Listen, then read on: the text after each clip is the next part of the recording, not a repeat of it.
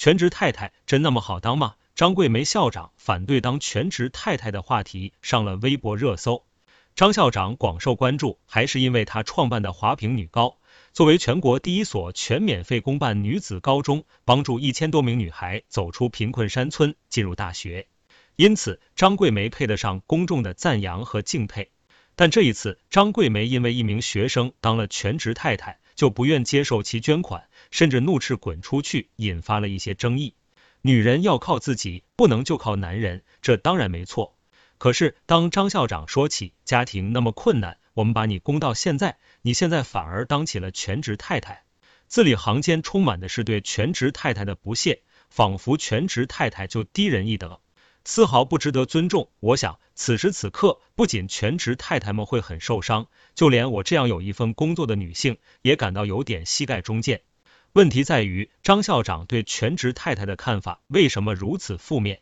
这显然不是因为他对女性有什么偏见。要知道，张桂梅已经把自己的一生投入到帮助贫困女性读书的事业中。正是因为看多了底层女性的不幸遭遇，他才对那位做了全职太太的学生有了恨铁不成钢的感情。在他看来，全职太太没有工作，又无法在经济上自立，处处受制于人，所以张校长的痛心疾首是完全可以理解的。但是全职太太真的这么不堪吗？或者说真的比职业女性低人一等吗？很多人心目中的全职太太就是每天喝喝茶、聊聊天、上上美容院。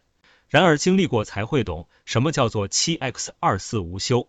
每年我都会有一段时间体验全职太太的生活。休年假的时候，原本帮我带孩子的父母会回老家休息，这时候家中里里外外的事就移交到了我的手上。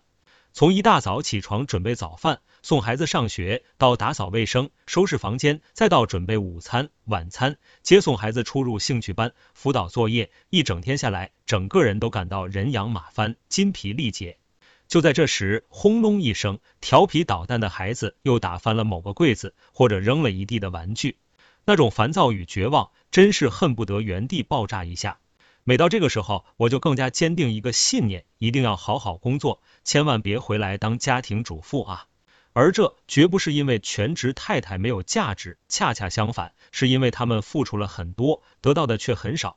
全职太太维持着一个家庭的日常运转，承担了绝大部分的育儿责任，有些人还要赡养生活不能自理或部分不能自理的老人。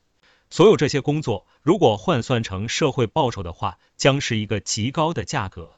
然而，当一名主妇承担了这些工作的时候，有些人却认为她所做的事情无足轻重，这合理吗？当然不合理。家庭劳动也是一种劳动，但却是一种长期被低估的劳动。在张桂梅校长反对全职太太的新闻下面，很多网友提到电视剧《三十而立》中女主角顾佳，以她的聪明能干、自强自立来反驳张校长的观点。我并不想这样做，因为并不是每一位全职太太都像顾家这么十项全能。但即使能力有限，也不能抹杀他们的价值。对家庭劳动的价值低估，导致了对全职太太的社会性歧视。而在女性权益保障还不够完善的情况下，很多女性确实很容易受到伤害。张桂梅校长说：“不要相信那些男人，因为女人年纪大了，男人就不欣赏你了。丈夫找小三，而妻子无可奈何。”虽然我们都知道他的说法是以偏概全，比较极端，但我们也该理解他这么说的原因。说到底，他还是在为女性，尤其是贫困山村走出来的女性感到担忧。因此，这场关于全职太太的讨论，涉及的还是某种不公平的社会观念：全职太太没有价值。